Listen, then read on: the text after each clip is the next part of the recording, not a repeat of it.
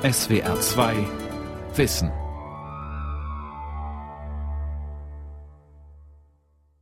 Mit der SWR2 Aula und dem Thema Gefährliches Mitleiden, die negativen Seiten der Empathie, am Mikrofon Ralf Kaspari.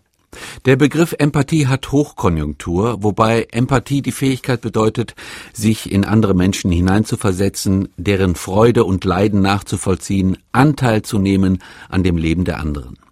Normalerweise wird Empathie deshalb durchweg positiv bewertet, doch sie hat auch dunkle Seiten. Sie kann zum Beispiel zu Ich-Verlust oder gar zu Sadismus führen.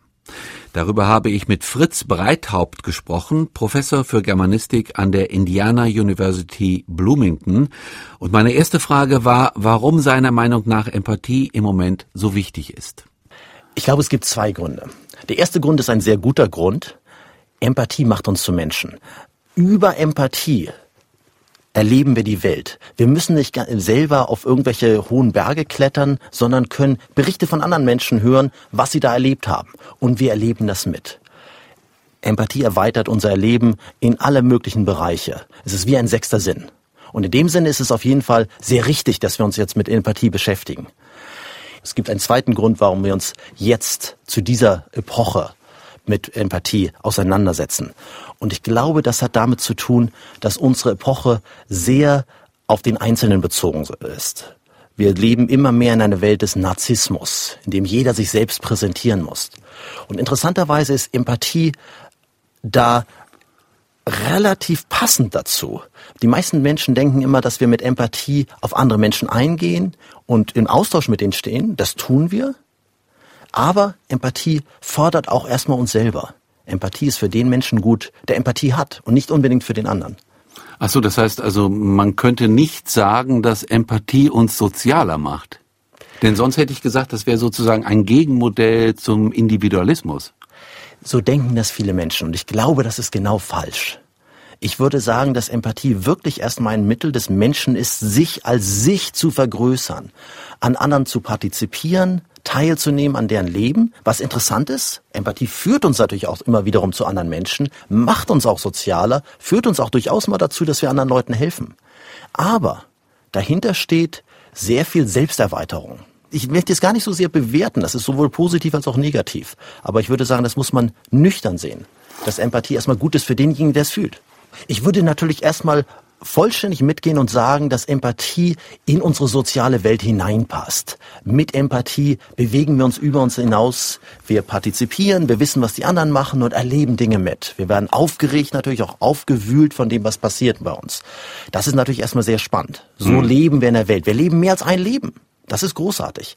Aber es geht eben dabei doch um das eigene Erleben. In ganz vielen Situationen, wo immer wiederum die Hoffnung besteht, ah, jetzt kommen wir aus diesem engen ich-Begriff hinaus. Wir gehen über uns hinaus mit Empathie. Da genau. würde ich genau. sagen, da müssen wir erstmal genauer angucken. Was passiert da eigentlich in diesen ganzen Fällen? Also ein einfaches Beispiel. Wenn Leute an Empathie denken, dann denken sie häufig an Mitleid. Man sieht einen Menschen, der ist in Not, der braucht Hilfe. Und dann helfen wir. Das tun wir auch wirklich und das ist auch wirklich etwas Großartiges. Aber warum tun wir das? Haben wir eigentlich Empathie mit diesen Menschen da oder etwas anderes? Und ich glaube, in vielen Fällen passiert da etwas ganz Interessantes. Wir identifizieren uns da mit einem Helfer. Ein Helfer, der da ist oder der nicht da ist. Und dann agieren wir dem, zu dem Menschen, der da in Not ist, von dieser Rolle des Helfers aus und helfen denen, was ja durchaus gut ist. Aber wir tun das gar nicht so sehr, weil wir uns in die vollständig eingefühlt haben, sondern weil wir uns mit einem Helfer identifiziert haben, der denen jetzt hilft. Das ist eine sehr gefilterte Empathie. Und das hat den Vorteil für uns, dass wir nach der Hilfeleistung uns sofort wieder zurückziehen können und uns noch auf die Schulter klopfen können, dass wir ja was Gutes gemacht haben. Und dieser Helfer ist eine imaginierte Figur. Der kann imaginiert sein, der kann aber auch echt sein. Also ja. bei der Flüchtlingskrise, da hatten wir natürlich eine ganz großartige Helferfigur vor Augen, Angela Merkel. Mhm. Ähm, und wir hatten natürlich auch die wirklich vielen Menschen vor Augen, die Großartiges geleistet haben. Ich will, mhm. ich will überhaupt nicht will ich das kleinreden, was die Leute gemacht haben an den Bahnhöfen und sonst wo. Und auch jetzt noch gibt es ja sehr viele Leute, die Deutschunterricht machen und irgendwie versuchen, den Leuten auf die Beine zu helfen. Das ist großartig.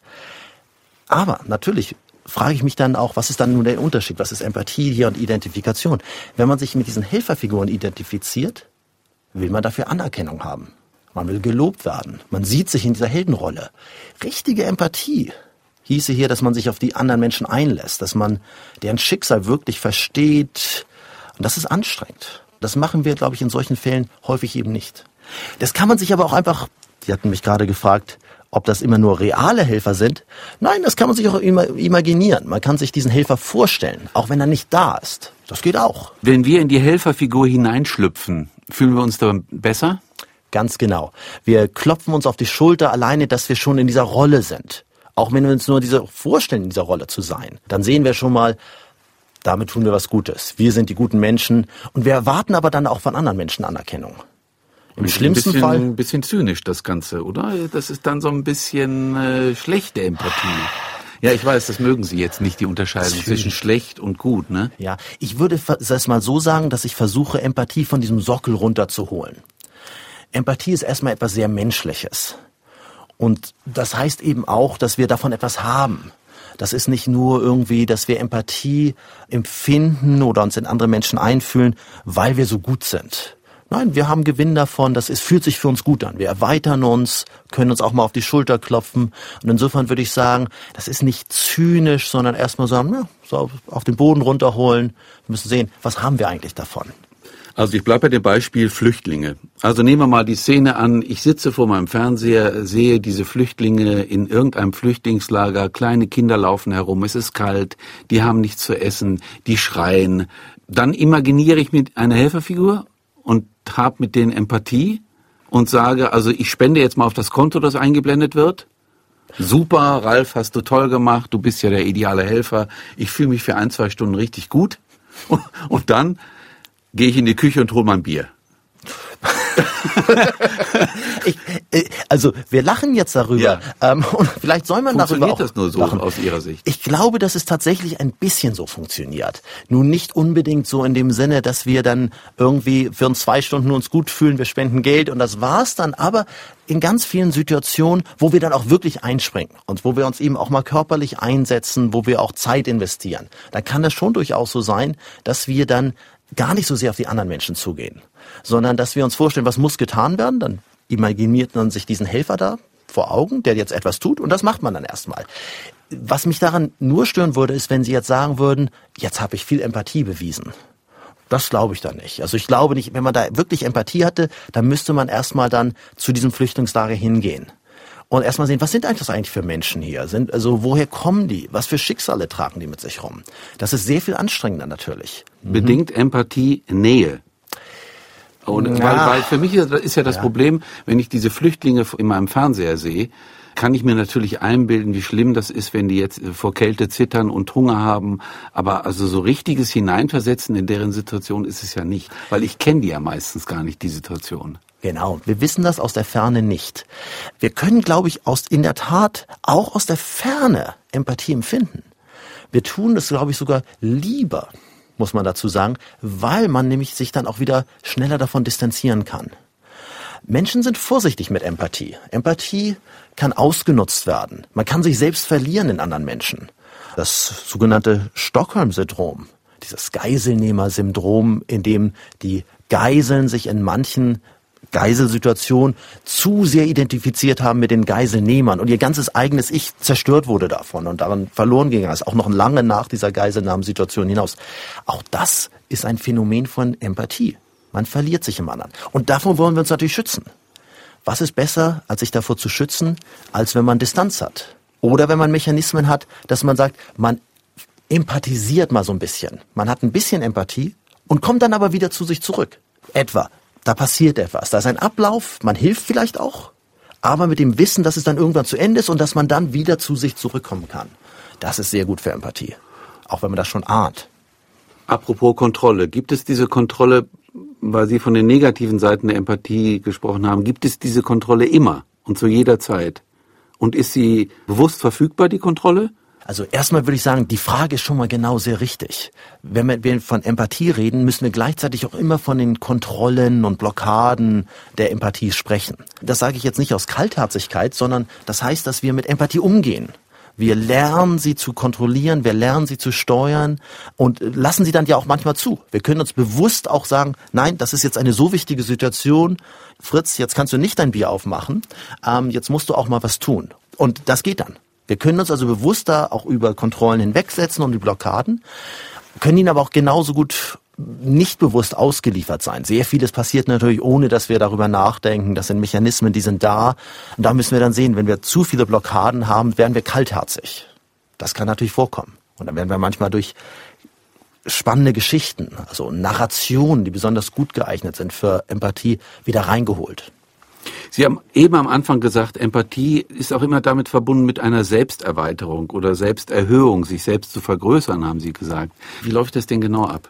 Also es gibt natürlich Situationen, wo wir uns auf die Schultern klopfen, aber ich meine das ganz einfach gesagt, dass wir mehr erleben, weil wir uns in andere Menschen einfühlen, weil wir miterleben, was die erleben, die Gefühle teilen, aber weil wir einen anderen Menschen in dieser Situation sehen, ein Freund vielleicht auch noch, der uns das erzählt oder bei dem wir sehr genau ähm, uns vorstellen können, was in seinem Kopf vorgeht. Dadurch ist es so, als würden wir selber in einer Situation sein. Und das heißt, wir leben viele, viele Leben auf einmal. Wir müssen nicht alle Dinge selber erleben. Wir müssen uns nicht selber die Hand auf dem Herd verbrennen. Wir können das sehen bei einem anderen Menschen. Das ist erstmal sehr gut für uns. Wir haben sagen, eine Art kollektive Intelligenz eigentlich, ein kollektives Gefühlsleben auch dadurch. Kann man sagen, vor dem Hintergrund dessen, was Sie jetzt gesagt haben, wir sind so eine Art Simulationsmaschine? und die simuliert die Handlung oder Gefühle, die möglich auf uns zukommen können, mittels Empathie? Ja, ja, das ist schön gesagt, sind wir eine Maschine. Ja, ich sage das jetzt extra so, weil, weil es ein Automatismus ist, der in mhm. uns drin ist. Ja, es ist aber ein, muss eine Maschine sein, die sehr lernfähig ist. Ich glaube, Empathie ist uns zwar in die Wiege gelegt, wir sind von Natur aus dazu angelegt, Empathie haben zu können. Man muss Empathie auch entwickeln und entfalten. Junge Menschen können sehr stark empathisch reagieren, aber mit dem Alter kommt die Stärke, dass man immer genauer unterscheiden kann. Man versteht die Situationen anderer Menschen besser, man reagiert auch auf Gefühlsebene genauer. Das heißt, wir lernen Empathie das ganze Leben immer weiter. Wir entfalten, entwickeln sie weiter. Wir entwickeln natürlich auch mehr Blockademechanismen. Das heißt nicht einfach nur, dass wir mehr erlebt haben, dass wir dann auch mehr Empathie haben. Es kann auch genau andersrum laufen. Wer viel erlebt hat, sagt manchmal auch, ach, stell dich nicht so an. Diese Situation ist nun wirklich nicht so schlimm. Das ist eine Blockade. Dann hat man mit dem anderen Menschen, der nun in einer schwierigen Situation ist, keine Empathie in dem Moment. Wir kommen mal zu den negativen Seiten der Empathie, weil Sie haben es schon die ganze Zeit angedeutet und das ist ja auch der Schwerpunkt Ihres Buchs. Kann Empathie so stark für mich werden, dass ich mich völlig verliere? Ja, das ist schon mal eine der negativen Seiten, dass man im besseren Fall etwas manipuliert wird, über den Tisch gezogen wird, aber im schlimmsten Fall eben sich vollständig im anderen verliert, wie im Stockholm-Syndrom. Lassen Sie mich, wenn wir über die negativen Seiten der Empathie reden, erstmal noch einmal betonen, dass ich nicht Empathie verteufeln will. Sie haben das gerade schon gesagt, es geht mir um eine Korrektur eines allzu positiven Bildes. Empathie macht uns zu Menschen von Grund auf und sie führt uns auch häufig zu sehr guten Handlungen. Aber sie kann uns auch antreiben, zu sehr negativen Handlungen antreiben. Zu diesen Überlegungen kommen wir, wenn wir uns überlegen, dass Empathie erstmal für denjenigen schön ist, der Empathie erlebt. Da kann Empathie nämlich auch zum Selbstzweck werden. Wir wollen Empathie. Wir wollen so fühlen, wie andere Menschen fühlen. Gut, wann fühlen wir uns denn wie andere Menschen? Wann können wir Empathie empfinden? Sehr häufig bei negativen Situationen. Das heißt, man kommt ja zu Figuren hin, wo wir Empathie um der Empathie willen wollen, aber dadurch auch das Leiden der anderen Menschen erstmal in Kauf nehmen. Das kann zu Sadismus führen. Das ist vielleicht im Theater schön, in einer Tragödie. Man sieht das Leiden eines anderen Menschen und das ist natürlich sehr bewegend. Und dann sterben die am Ende noch in der Tragödie. Das ist ja noch besser. Wir kommen dann am Ende zu uns zurück. Also die tun uns einen großen Gefallen da. Wenn wir aber dieses Modell auf das wirkliche Leben übertragen, dann kommen wir zu sadistischer Empathie, wo ein Mensch das Leiden von anderen Menschen will, in Kauf nimmt oder mhm. sogar herbeiführt, weil er sie in diesen Situationen verstehen kann. Da können wir uns vorstellen, erstmal relativ alltägliche Situationen. Das Mobbing oder der Lehrer, der einen Schüler an die Tafel ruft, um ihn bloßzustellen. Warum machen die das? Okay, es können Machtspiele sein, aber gleichzeitig kann man in solchen Situationen simulieren. Man versteht plötzlich, wie dieser Mensch sich da vorne fühlt, nämlich schlecht. Das kann man verstehen und mitfühlen und genießen, weil man das ja nun mitfühlen kann. Also es geht ihm, um was geht es ihm letztlich? Genau um Bei dieses, dieser Sadismusfigur. Bei der Sadismusfigur geht es dem anderen darum, dass er das Gefühl hat, ah, ich kann den anderen mal verstehen. Denn meistens Und verstehen muss er leiden.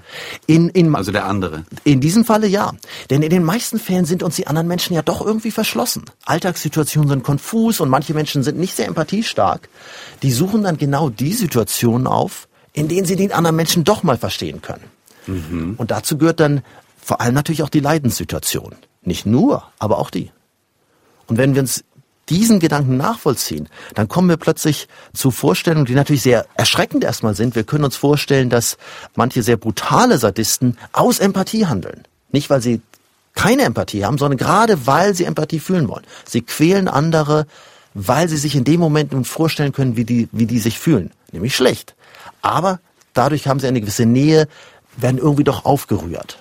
Kriegen wir da irgendwie die Beziehung hin, zum Beispiel, ich denke jetzt gerade an, an das Fernsehen oder auch an, an Literatur, wo es ja hauptsächlich um Leiden geht. Natürlich. Und warum haben wir solche Literatur? Warum sind Ja. wir so interessiert daran? Ja. Warum gibt es all diese Filme, wo immer wieder ganz brutale Dinge Ja, passieren? sagen Sie mal, warum? warum sterben abends in der ARD also mindestens zwei Leute im Tatort? Ja. Im Tatort muss man natürlich sagen, das ist sehr klinisch. Da sind wir häufig nicht so beteiligt dran. Also ich würde sagen, der Tatort ist für mich auch, ich bin vielleicht nicht dem Kult des Tatorts so erlegen wie andere Menschen, aber der hat noch mal einen anderen Status. Aber wenn ich stelle mir jetzt mehr so die Produktion von Hollywood oder sowas vor, Ja. wo dieses Leiden dann auch zelebriert wird. Warum denn eigentlich? Weil wir dann natürlich mit aufgerüttelt werden. Die anderen Menschen interessieren uns da nicht. Müssen sie auch nicht. Das ist ein Film. Das ist wirklich Fantasie. Da dürfen wir das. Wir dürfen unsere Leidens- oder Mitleidensfähigkeit auch mal einfach nur auskosten. Insofern geht das auf jeden Fall. Wir sind da so wie Vampire. Die anderen interessieren uns nicht. Aber aufs richtige Leben übertragen ist das gleiche Modell natürlich nicht ausgesetzt. So machen wir das auch. Wir, glaube ich, haben durchaus diese sehr unschöne Tendenz, an dem anderen Leiden von anderen zu partizipieren und das zu wollen. Dass die anderen Menschen uns da nicht unbedingt interessieren, das würde ich so als eine Figur des Vampirismus auch beschreiben. Als Beispiel dafür die sogenannten Helikoptereltern. Die partizipieren an ihren Kindern, denken natürlich, dass sie Gutes für sie tun, aber eigentlich wollen sie nochmal ihre eigene Jugend nochmal leben, nur sicherer, behüteter, erfolgreicher. Und dabei interessieren sie die Kinder natürlich auf paradoxe Weise irgendwie dann doch nicht. Sie berauben den Kindern, die, die Kinder von ihrem eigenen Leben dabei. Ja, Sie machen die Kinder vor allen Dingen zu Objekten dann, Sie machen ihrer die Kinder zu eigenen, ihrer eigenen Suche, Ganz genau, ganz ihrer genau. eigenen Idealisierung. Ganz genau. Es ist auch Empathie um der Empathie willen. Es geht wieder um denjenigen, der Empathie hat und eben genau nicht um denjenigen, für den man sich nun einsetzen sollte. Mir kommt gerade das Phänomen Stalking in den Sinn. Natürlich. Ist das für, für Sie auf der ähnlichen Schiene wie Sadismus?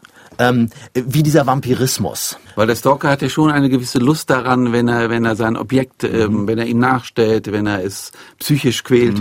Genau, wenn er merkt, dass er Einfluss auf diesen Wenn es dieses Angst Objekt bekommt, hat. das Objekt so. Genau, ja? er- genau. Und dann natürlich, in dem Moment, wo das Objekt, das da gestalkt wird, das verfolgt wird von dem Stalker, reagiert auf den Stalker. Da ist das natürlich für den Stalker, kann das für den Stalker natürlich eine große Bestätigung wiederum sein. Er versteht jetzt auch die Gefühle des anderen Menschen. Der andere Mensch hat mich, ist dann beunruhigt. Aufgrund Ihrer Theorie könnte man ja sagen, oder man bekommt ein neues Verständnis von Tätern, also zum Beispiel von Sadisten, vielleicht auch von Mördern, dass man sagen könnte, das sind keine kalten Menschen, völlig seelenlose Maschinen, sondern hochempathische Leute eigentlich. Das würde ich zumindest als ein Modell anbieten. Es gibt sicherlich auch die kaltblütigen Täter, die sogenannten Psychopathen. Hannibal muss- Lecter, Ja, typisches Beispiel, ja? Genau, der ist ein, gut. Hannibal Lecter ist natürlich noch Oder? mal, noch mal wieder ein besonderer Fall, weil er Okay. natürlich auch so kalkuliert ist. Aber ganz genau, da weiß man natürlich nicht, wie sind die Menschen dahin gekommen, wer sind die und so weiter. Aber im Alltag gibt es, glaube ich, sehr viele Fälle, wo Menschen aus Empathie getrieben werden, schreckliche Dinge zu tun. Und genau, das entschuldigt diese Menschen nun überhaupt nicht. Im Gegenteil, müsste sagen, das ist ja umso schlimmer. Also diese Mhm. Menschen sollten nun nicht irgendwie mit ähm, aus diesem Grunde irgendwie mildernde Umstände bekommen. Das, Mhm. Das das will ich nicht klar. argumentieren. Was meinen Sie, Herr Breithaupt? Weil wir haben gerade diese Diskussion. Äh, machen Handys uns weniger empathisch oder digitale Medien? Das ist eine Theorie und die derzeit äh, groß verhandelt wird. Und es gibt auch eine große Studie dazu, die zumindest in ähnliche Richtung argumentiert. Da wurde über Langzeit hinweg untersucht, wie die Empathiefähigkeit unter Jugendlichen sich entwickelt haben könnte in den letzten 35 Jahren. Und da hat man einen Persönlichkeitstest zugrunde gelegt, den die Menschen seit gut 35 Jahren immer wiederum in genau der gleichen Form ausgeführt haben. Und nach diesen Ergebnissen von sehr vielen Studien, die da so zusammengebunden wurden. Danach sieht es so aus, als hätten die derzeitigen Jugendlichen in Amerika, die Studie bezieht sich nur auf amerikanische Studenten, stark abgenommen hätte. Und zwar ziemlich genau in Gleichschritt mit der Einführung der sozialen Medien und vor allem natürlich dann, also dieser ganzen sehr schnelllebigen Medien, Instagram und solchen Dingen also Facebook auch und natürlich den Handys. Also dieser Zusammenhang, ja, das wird argumentiert. Den, den gibt's tatsächlich. Also ist das jetzt ein Zusammenhang der, der Ursache-Wirkung-Zusammenhang oder Korrelation? Das ist, wird jetzt natürlich sehr konträr verhandelt. Was ich zu dieser Diskussion hinzufügen würde, wären erstmal zwei Dinge. Das erste ist, dass wir natürlich erstmal nochmal fragen müssen, ist Empathie immer nur gut oder ist sie auch mal schlecht? Und wenn man sagt, dass es bei Empathie das Risiko des Selbstverlustes gibt, könnte man auch sagen, na ja, vielleicht ist die neue Generation von Jugendlichen etwas selbstbewusster. Die verlieren sich nicht mehr ganz so schnell. Sie haben auch noch Empathie, aber vielleicht sind sie besser daran, das einzusetzen. Also in der Kontrolle wären sie auch besser, in der Selbstkontrolle. Sie wären dann vielleicht in der Selbstkontrolle besser. Das weiß man zumindest nicht ganz genau. Ich würde sagen, bevor wir jetzt alle in Panik aufschreien, wir müssten mehr tun für die Empathie, müssen wir uns erst einmal sehr viel genauer angucken. Auch was die positiven Seiten der Unterbindung von Empathie sind, wo wir sie blockieren. Und das Zweite, was ich jetzt sagen würde, ist dann natürlich, dass unsere Zeit in der Tat Menschen viel stärker auf sich selber zurückführt und ganz neue Persönlichkeitsstrukturen produziert. Und vielleicht sind für diese neuen Persönlichkeitsstrukturen unsere Begriffe von Empathie auch falsch. Was junge Menschen jetzt sehr viel deutlicher entwickeln als auch meine Generation, ist so eine Art mobiles Bewusstsein. Es ist nicht vollständig das gleiche wie Empathie, aber man kann, die, glaube ich, diese Jugendlichen heutzutage können sich sehr schnell in andere Zustände hineinversetzen. Über diese Videospiele, über diese ganzen sozialen Medien, die ja ungeheuer schnell eine Nachricht weiterschicken oder ein Bild zeigen und dann sofort wieder verschwunden sind.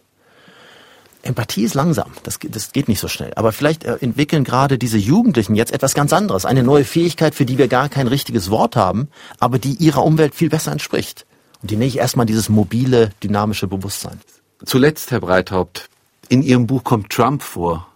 Warum? Hat er zu viel Empathie, der arme Kerl? ich glaube, Oder zu wenig? Ich glaube, Was ist mit ihm los und warum haben Sie den in dem Buch aufgenommen? Also ich würde erstmal sagen, dass er sicherlich einer der letzten Menschen ist, den ich äh, bezichtigen würde, zu viel Empathie zu haben. Wobei ich da auch eine kleine Anekdote noch dazu fügen möchte, ja. da, äh, nämlich, dass er durchaus auch mit Empathie zu reagieren scheint. Er hat dieses Foto gesehen von dem Gasangriff in Syrien im April 2017 jetzt und hat sofort daraufhin geschaltet, jetzt müssen wir sofort auf Syrien eine Bombe losschicken. Die haben die größte konventionelle Bombe der Welt zum ersten Mal im Konflikt daraufhin eingesetzt, als spontane Reaktion.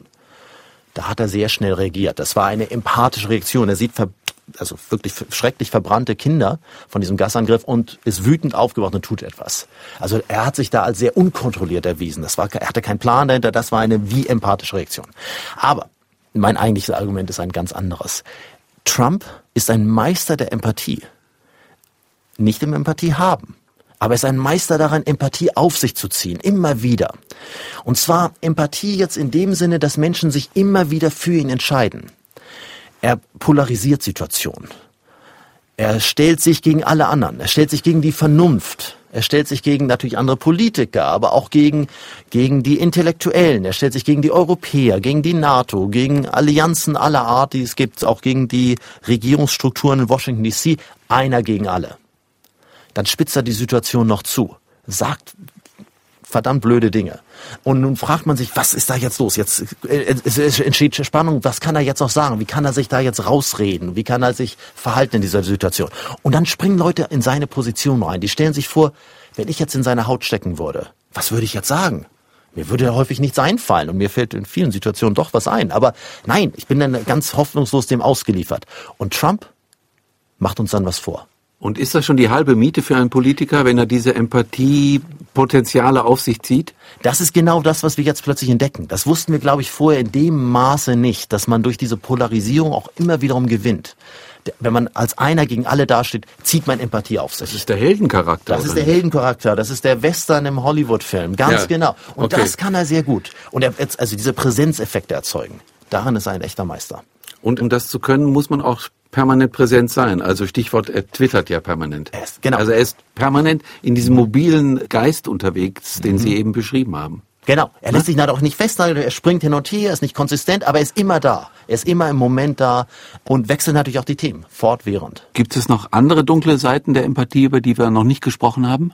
Ja, es gibt natürlich noch andere dunkle Seiten der Empathie. Eine ganz wichtige besteht darin, dass Empathie uns entzweit. Als Menschen tendieren wir dazu, sehr schnell Partei zu ergreifen, wenn wir einen Konflikt beobachten. Wir setzen uns sofort für die eine oder die andere Seite ein. Und das ist, glaube ich, besonders gravierend, weil wir Empathie dabei einsetzen. Zuerst entscheiden wir uns sehr schnell, betrachten die Situation vielleicht aus der Perspektive der einen Seite und nicht der anderen, aber dann laden wir das auch mit Empathie auf. Wir empfinden die Gefühle der einen Seite und wir verteufeln die andere Seite plötzlich. Wir machen sie schlecht. Und das führt dazu, dass Fronten sich verhärten.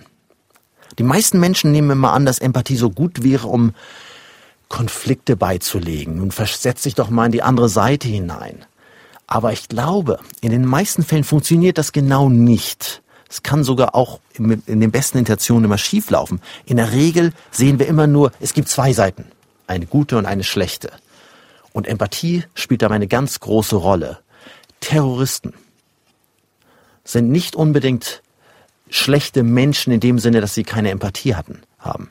Sie haben vielleicht zu viel Empathie mit ihrer Seite. Sie haben sich sehr deutlich für ihre Seite mhm. ähm, entschieden, haben das mit Emotionen aufgeladen und verteufeln die andere Seite. Wäre es in dieser Situation, ganz kurze letzte Frage, möglich, die Seiten zu wechseln? Gibt es da in unserem Kopf einen Kontrollmechanismus, der sagt, das geht so nicht mehr weiter, du stehst auf der falschen Seite? Das wird wurde häufig gehofft. Und natürlich gibt es Menschen, die das können. Also ich glaube, in der Tat ist es möglich. Aber der Normalfall ist es nicht. Man hat das in Nordirland in einem Schulexperiment versucht, in denen in allen Schulklassen in Nordirland von der achten bis zur zehnten Klasse im Geschichtsunterricht genauso etwas versucht wurde. Die katholischen Jugendlichen sollten sich in die protestantischen hineinversetzen, sollten über Jahre hinweg praktisch die Geschichte von beiden Seiten immer sich vorstellen können und umgekehrt. Und die Hoffnung war dann, dass dadurch der Konflikt beigelegt wurde. Und das sah erstmal sehr gut aus. Die Jugendlichen konnten die Geschichten, auch die Leidensgeschichten von beiden Seiten erzählen, aus beiden Perspektiven.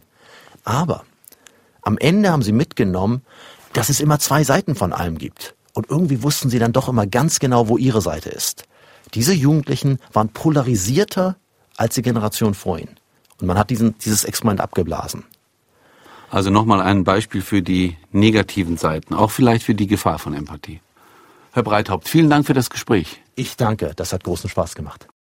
Das war das Aula-Gespräch heute mit dem Germanisten Professor Fritz Breithaupt zum Thema Gefährliches Mitleiden, die negativen Seiten der Empathie. Sie hörten eine Sendung aus dem Jahr 2017. Sie können diese und alle anderen Aula-Sendungen wie immer nachhören und nachlesen. Infos dazu finden Sie auf der Homepage www.swr2.de-wissen.